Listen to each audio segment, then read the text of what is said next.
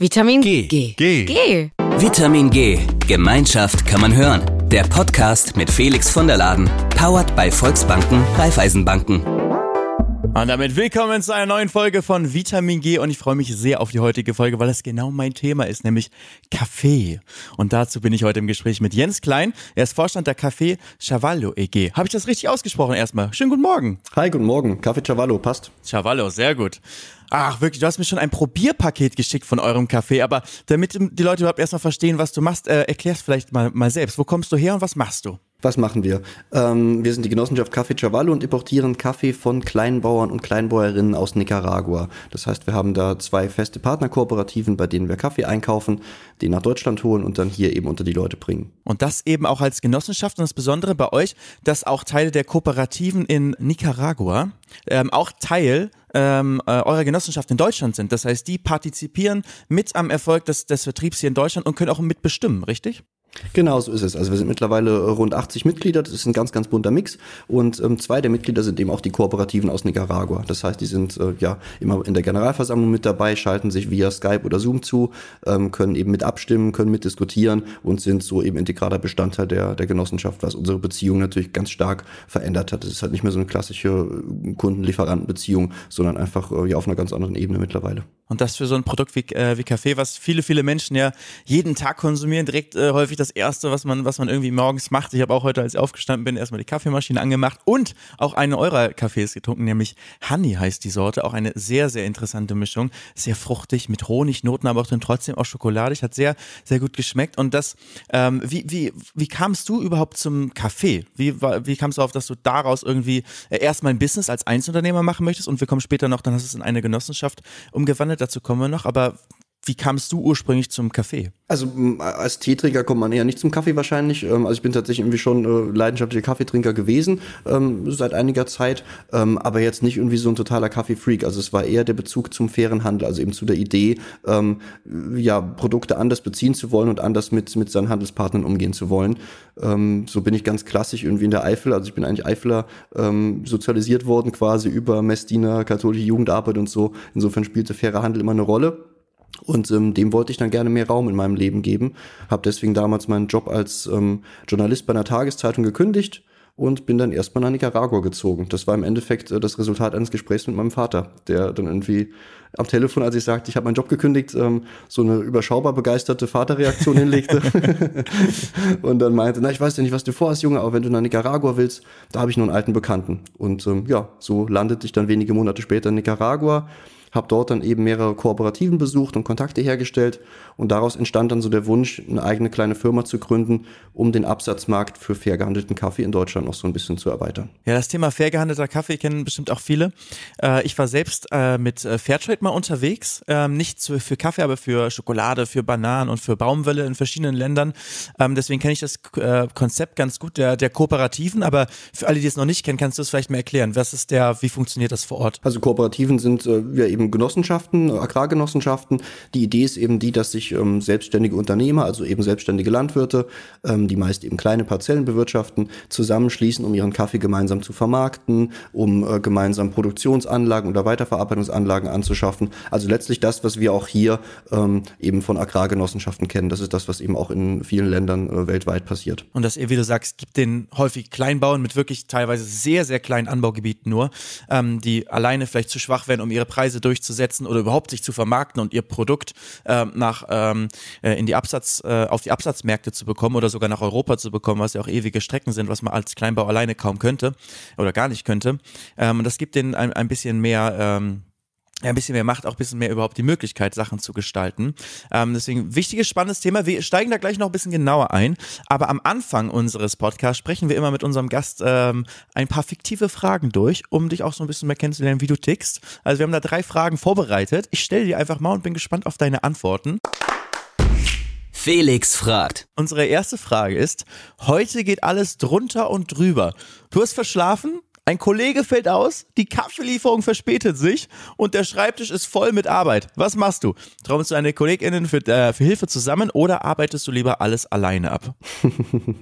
Das klingt in unserem Alltag. Ähm, ich trommel die Kollegen zusammen und versuche die Arbeit zu verteilen. Sehr gut, ist er wahrscheinlich auch am effektivsten. Frage zwei: Du hast die Wahl, für immer den ersten Kaffee am Morgen in Ruhe zu Hause trinken oder für immer den ersten Kaffee am Morgen auf der Arbeit in Gemeinschaft trinken. Wofür entscheidest du dich? Ähm, auch das ganz einfach. Ich trinke tatsächlich den ersten Kaffee im Büro. Okay, weil ich komm, würde sagen, es kommt auch darauf an, wie lang der Arbeitsweg vielleicht ist. Ne? Schafft man, und auch auf einen Typ Mensch natürlich, schafft man es aus dem Bett raus bis ins Büro, um da erst den Kaffee zu trinken und freut sich vielleicht schon die ganze Zeit darauf. Vielleicht auch gut, um die Motivation direkt hochzuhalten. Oder äh, belohnt man sich schon direkt am Anfang des, des Tages. So, okay, du bist aufgestanden, du hast schon was geschafft, hier ist dein erster Kaffee. So halte ich es manchmal ein bisschen.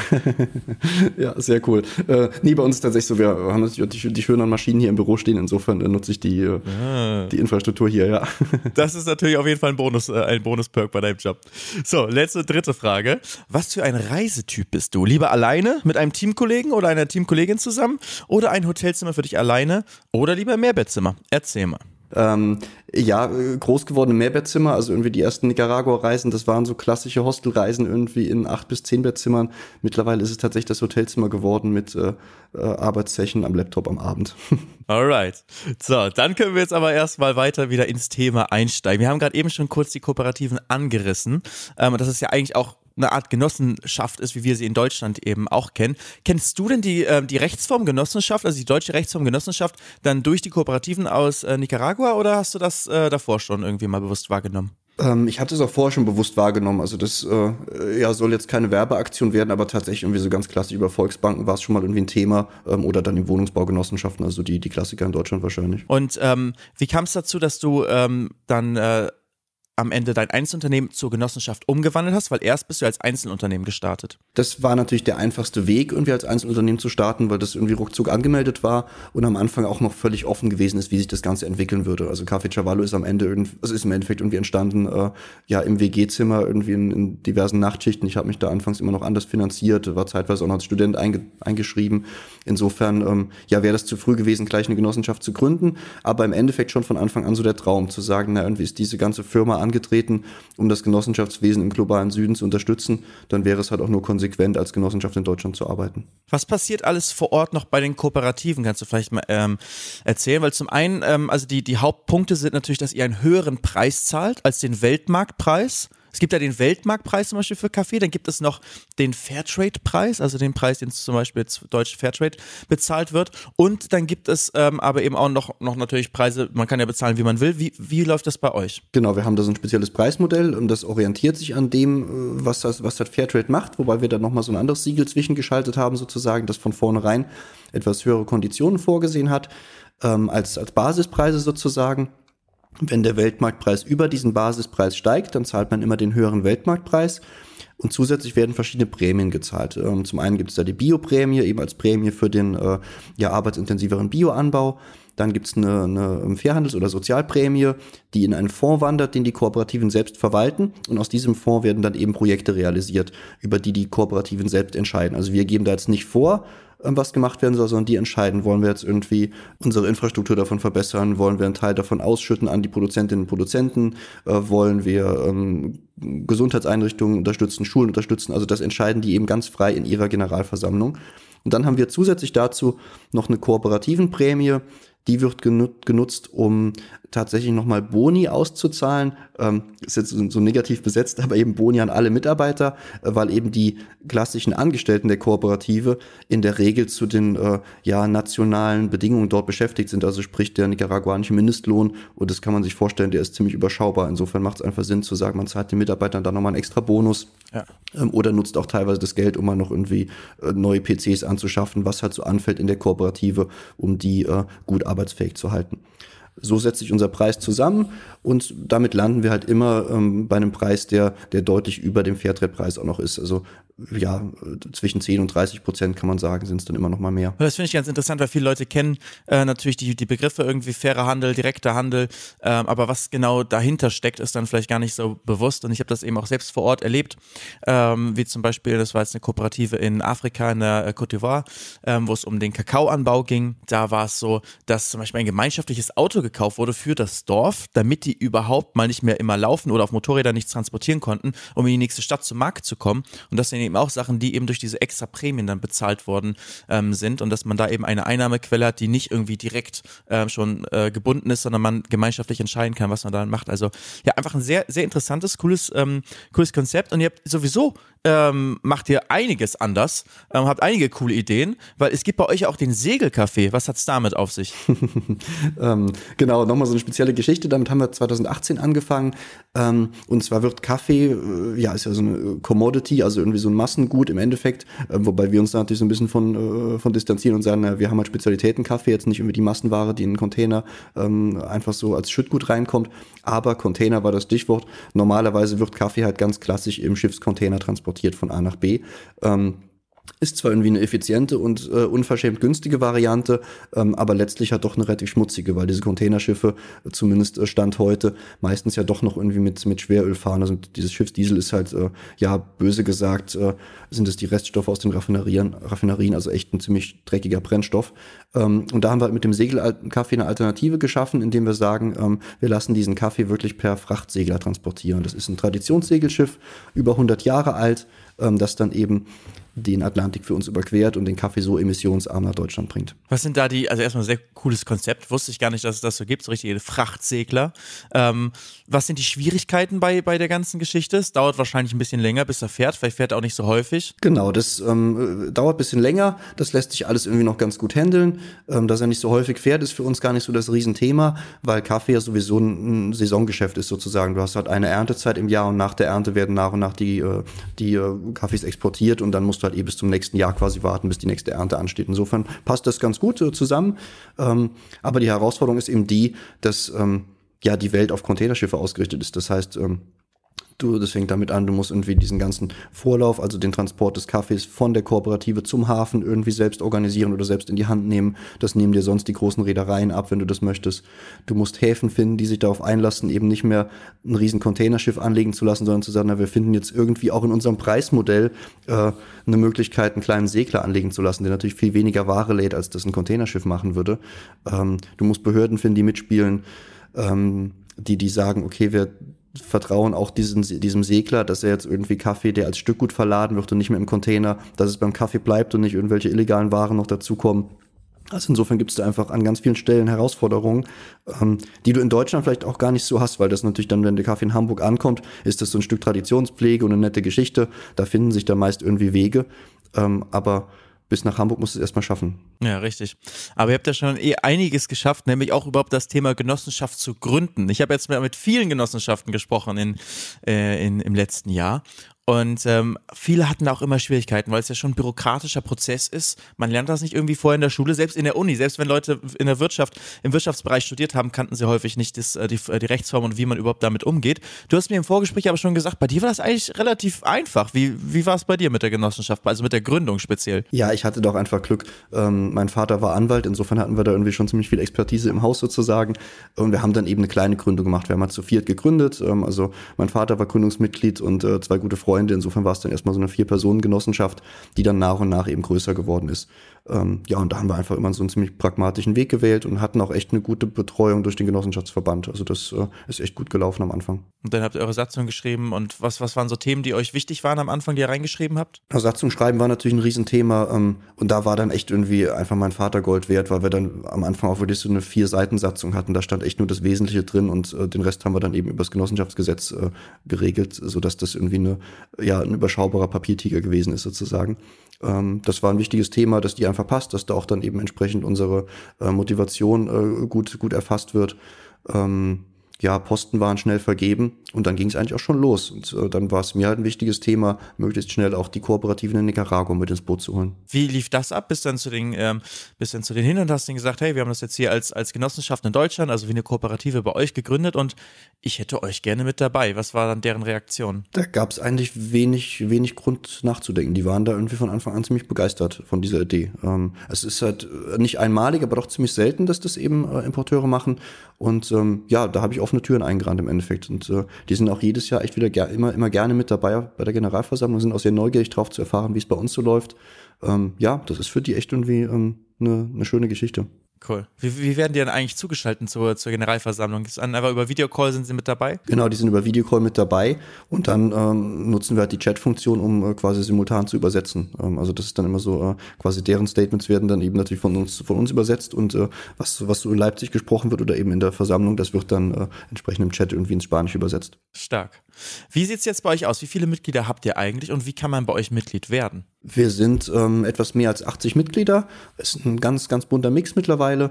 Und ähm, ja, man wird halt Mitglied, indem man sich irgendwie an uns wendet, ähm, erstmal Satzung und Beitrittserklärung anfordert und dann geht es eigentlich relativ schnell. Also wir haben tatsächlich Anteile mit, mit äh, jeweils 500 Euro, weil wir gesagt haben, na irgendwie ist das so eine so eine Hürde, die zwar zu stemmen ist, aber schon irgendwie ein ernsthaften, ernsthaftes Interesse quasi voraussetzt. Und ähm, damit fahren wir ganz gut. Was sind äh, die Vorteile, die man dann als Mitglied bei euch hat? Oder hat man irgendwie bestimmte Vorteile, wie zum Beispiel, dass man den Kaffee günstiger bekommt oder einfach generell, dass man Mitspracherecht hat, was, was passiert? Es ist tatsächlich so, dass ähm, äh, ja die meisten Genossen und Genossinnen ähm, oder Mitglieder, die, die sind einfach ideelle Unterstützer. Also die äh, finden eben diese Idee gut und wollen eben äh, ja dafür sorgen, dass langfristig irgendwie guter Kaffee aus Nicaragua zu guten Bedingungen nach Deutschland gebracht wird. Das ist deren Haupt, Hauptmotivation. Und dann haben wir es aber tatsächlich auch so gemacht, dass eben Mitglieder, wenn sie das möchten, ähm, zu, zu Händlerkonditionen bei uns einkaufen können. Also die haben dann schon im Vergleich zum klassischen Endverbraucherpreis einen deutlichen Rabatt. Ähm, das wird vereinzelt genutzt, aber gar nicht von allen. Und daran sieht man immer, wieso, ja, welche Motivation dahinter steckt. Es ist völlig legitim, es zu nutzen, aber viele sagen halt auch, boah, will ich gar nicht, passt. Und ich finde es einfach cool, dass es bei, bei euch zu unterstützen. Ähm, wie sieht's aus aber im äh, allgemein jetzt im, im Café-Business? Also ihr bekommt euren Kaffee, zum Beispiel auch den Seel-Kaffee, bekommt ihr dann zu euch nach Leipzig und wie wird der, wie wird der verkauft? Ihr habt natürlich eine, eine Website, ähm, aber auch ansonsten, wo, wo, wo bekommt man an euren Kaffee? Ähm, ja, auch da haben wir so mehrere Standbeine. Ähm, wir importieren den meisten Kaffee halt als Rohkaffee, das heißt, er muss dann hier eben noch geröstet werden, aber von Anfang an sind auch immer ähm, ein paar hundert Kilo Röstkaffee dabei, den die Kooperative in Nicaragua eben schon selbst geröstet hat, um dort eine höhere Wertschöpfung zu haben und der kommt dann eben verkaufsfertig hier in Deutschland an. Ähm, den kann man dann bei unserem Online-Shop bestellen. Wobei ehrlicherweise der Online-Shop wirklich äh, vor allem für die Leute gedacht ist, die eben vor Ort keinen stationären Partner von uns haben. Ansonsten arbeiten wir viel mit ähm, Weltläden und Bioläden zusammen, ähm, hier regional auch durchaus mit den größeren Supermärkten, äh, mit den Lebensmitteleinzelhändlern, die uns halt eingelistet haben als regionale Lieferanten. Ähm, dann haben wir teilweise auch Bestellgemeinschaften, die bei uns bestellen. Ähm, und so ist das genau ein ganz, ganz bunter Mix geworden auch. Für unsere HörerInnen, ähm, die vielleicht auch noch Kaffee-Einsteiger sind, was für, was, was macht denn der Kaffee bei euch ähm, aus? Also die unterschiedlichen Sorten. Was für unterschiedliche Sorten habt ihr und wie werden die zu unterschiedlichen Sorten überhaupt? Also wenn ich jetzt äh, tatsächlich irgendwie an so ganz klassischen Industriekaffee denke, dann ist es normalerweise eine Mischung aus ganz, ganz vielen verschiedenen Rohkaffees, die aus vielen verschiedenen Ländern stammen, ähm, um da halt, äh, ja, böse gesagt, so einen Einheitsgeschmack äh, zu generieren und dann auch, wenn halt mal in einem Land die Ernte ein bisschen schlechter ausfällt, den Kaffee ganz gut ersetzen zu können. Das ist weit weg von dem, was wir, wir machen, weil wir eben ausschließlich aus Nicaragua importieren. Das heißt, wir haben immer einen Single Origin Kaffee, also einen Ursprungskaffee, einen reinen Länderkaffee, in dem eben immer nur Kaffee aus Nicaragua steckt und immer auch nur Kaffee einer bestimmten Kooperative. Das heißt, ähm, die, die beiden Kooperativen, mit denen wir zusammenarbeiten, deren Kaffee schütten wir auch nicht zusammen. Die werden immer getrennt voneinander geröstet und auch getrennt verkauft, sodass man genau weiß, aus welcher Region in Nicaragua der Kaffee kommt, den man, den man trinkt. Ähm, das ist alles klassischer Spezialitätenkaffee, ähm, also ohne da jetzt zu tief ins Detail gehen zu wollen. Ähm, aber grundsätzlich kannst du Kaffee halt ähm, bewerten nach einem Punkteschema und alles, was sich oberhalb von 80 Punkten bewegt, ist Spezialitätenkaffee. Also das ist wirklich schon so die, die Creme de la Creme der Kaffees sozusagen. Und wir kaufen auch ausschließlich diesen hochwertigen Kaffee, äh, alles in Bioqualität. Und ähm, der wird dann eben entsprechend geröstet und verkauft. Ähm, Im Wesentlichen unterscheiden wir da zwischen den Kaffees der beiden Kooperativen, die natürlich letztlich so diese Geschmackscharakteristika aus Nicaragua mitbringen, aber doch nochmal so leichte Unterschiede haben. Der je nach Anbaugebiet bisschen, praktisch? Je nach, je nach Anbaugebiet, genau. Da spielt das Anbaugebiet eine Rolle, die Höhenlage eine Rolle, äh, natürlich auch nochmal so ein bisschen die, ähm, die Flora vor Ort, also ob du da jetzt den Kaffee irgendwie in Milchkulturen anbaust mit ähm, vielen Zitrusfrüchten oder ob da was anderes äh, dazwischen wächst, das spielt schon auch eine Rolle. Ähm, dann die Bodenbeschaffenheit, sind es vulkanische Böden, sind es andere Böden, das fließt alles irgendwie mit rein ähm, und dann entscheidest du quasi über die Röstung, äh, was du aus dieser großen Aromenvielfalt, die der Kaffee mitbringt, wie stark rauskitzelst. Da hast du nochmal so ein bisschen Gestaltungsspielraum. Ja, ganz viele kennen ja Kaffee einfach nur als, als dass das aus der großen Kaffeekanne kommt. Äh, und das ist eigentlich eher so was Bitteres und dann packt man noch viel Milch irgendwie rein und Zucker, damit das irgendwie schmeckt. Aber ähm, viele Menschen, die so Kaffee trinken, wissen ja gar nicht, was alles an, an ähm, Geschmacksnoten in so einem Kaffee drin sein können, dass es da so eine Vielfalt gibt und eben der Kaffee nicht nur bitter sein muss, sondern sogar richtig fruchtig sein kann, süß sein kann. Und du hast es beschrieben mit den verschiedenen Anbaugebieten oder auch eben den verschiedenen Röstungen. Ähm, oder wie, wie, wie ein guter Wein, die verschiedensten Geschmacksnoten ähm, rausbekommen kannst. Was ist denn dein Favorit? Oder was würdest du vielleicht Leuten, die auch gerne schon Kaffee trinken und ein bisschen tiefer im, The im Thema drinstecken, was würdest du sagen, ist so bei euch der, der Spezialitätenkaffee? Ist das der Honey, den ich gerade auch getrunken habe? Das ist ein total besonderer Kaffee äh, aus, aus vielerlei Gesichtspunkten eigentlich. Also zum einen ist es eine andere Aufbereitung. Dieser Kaffee wird halt äh, nach der Ernte, werden die, äh, die Kaffeekirschen geschält und dann mit dem Fruchtfleisch zusammen trocknen die Bohnen unter der Sonne, sodass so ein bisschen was von diesem süßen, äh, fruchtigen Geschmack in die Bohnen reinmigriert. Und bei dem Projekt ist es tatsächlich so, dass das auch explizit als äh, Frauenprojekt konzipiert wurde. Das heißt, dieser Kaffee wird ausschließlich von Kaffeebäuerinnen produziert, äh, angebaut, geerntet, äh, um da eben einfach äh, in Sachen äh, Frauenempowerment noch eine große Wirkung zu erzielen in, in Nicaragua. Äh, die Frauen behaupten sich irgendwie in dieser Männerwelt ähm, die es halt nach wie vor ist in Nicaragua und bekommen da einfach eine ganz neue andere Rolle. Das macht diesen Kaffee äh, quasi auch auf der Ebene nochmal besonders. Das macht eben auch einfach Spaß. Kaffee kann auch einfach Spaß machen.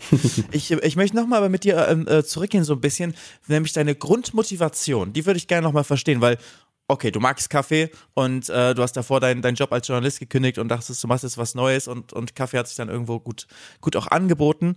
Viele fangen dann eben an, bauen ihr Unternehmen auf, wollen es vielleicht eben auch ein bisschen fair gestalten und, ähm, und äh, zum Beispiel einen Fairtrade-Preis zahlen. Aber wieso bist du diesen Schritt weitergegangen, noch das Ganze wirklich als Genossenschaft aufzuziehen? Was war deine die Motivation, so direkt dahinter. Ja, das wird jetzt halt super abgedroschen klingen, wenn man sagt hier äh, Weltveränderung oder so oder Weltrettung. Ähm, aber am Ende geht's in so eine Richtung, einfach so eine, so eine, so eine dringende Motivation, das ist so ein, so ein ganz, ganz starker Wunsch zu sagen, hey, irgendwie laufen so viele Dinge schief und wir wollen irgendwie im Kleinen äh, zeigen, dass man es anders machen kann und äh, gucken, wie, wie groß das Kleine werden kann sozusagen. Ähm, und ja, so fing das an, natürlich mit, äh, mit der Grundlage Kaffee, aber auch mit, der, mit dem Anspruch zu sagen, wir sind nicht damit zufrieden, jetzt einfach nur den Kaffee zu besseren Konditionen einzukaufen. Wir wollen uns auch diese ganze Liefer- und Wertschöpfungskette genau anschauen und immer wieder gucken, an welchen Stellen man dann nochmal an den Schrauben drehen kann. Mal sind es größere, mal sind es kleinere, aber ich sehe halt irgendwie ganz viele Bereiche, in denen in denen man einfach immer besser werden kann. Und das ist auch äh, genauso unser Anspruch, äh, zu sagen, wir,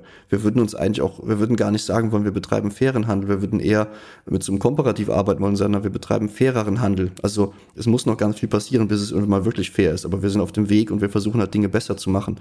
Ähm, ja, und werden da, glaube ich, nie zufrieden sein. Ist aber auf jeden Fall ein guter Ansatz, dass man sich nie einfach zufrieden gibt, sondern immer guckt, was man weiter noch, noch besser machen kann. Ähm, welche Ziele und Visionen habt ihr denn für die, für die Zukunft? Habt ihr da schon konkrete Pläne, die ihr noch die ihr umsetzen wollt? Ja, äh, am Ende ist, ist, ist die Motivation relativ leicht vorgegeben sozusagen, ähm, und zwar die harte Realität der, der Fairhandelskooperativen. Ähm, wenn du als Kooperative eben versuchst, Kaffee fair gehandelt zu verkaufen und dich da irgendwie zertifizieren lässt, dann kannst du theoretisch deine komplette Ernte zu entsprechenden Fairtrade-Bedingungen verkaufen, aber die Realität sieht aus, dass die Nachfrage nach wie vor nicht groß genug ist. Das heißt, es gibt fast keine Kooperative, die es schafft, ihre komplette Ernte zu guten Bedingungen abzusetzen. Das gilt auch für unsere Partner in Nicaragua. Das heißt, das ist irgendwie primär unsere Motivation zu sagen, hey, wir wollen einfach schaffen, mengenmäßig den Kooperativen immer noch mehr Kaffee abzunehmen, damit der Anteil des Kaffees, den sie zu guten Bedingungen absetzen können, einfach immer größer wird. Ähm, das ist die Hauptmotivation. Und wenn wir uns dann unsere einzelnen Projekte anschauen, dann ist gerade das Thema Segelkaffee auch ein ganz großes zu sagen. Es wäre toll, wenn wir irgendwann sagen können, wir schaffen den kompletten Kaffee, den wir einkaufen, per Segelschiff nach Deutschland. Das ist aktuell noch nicht so.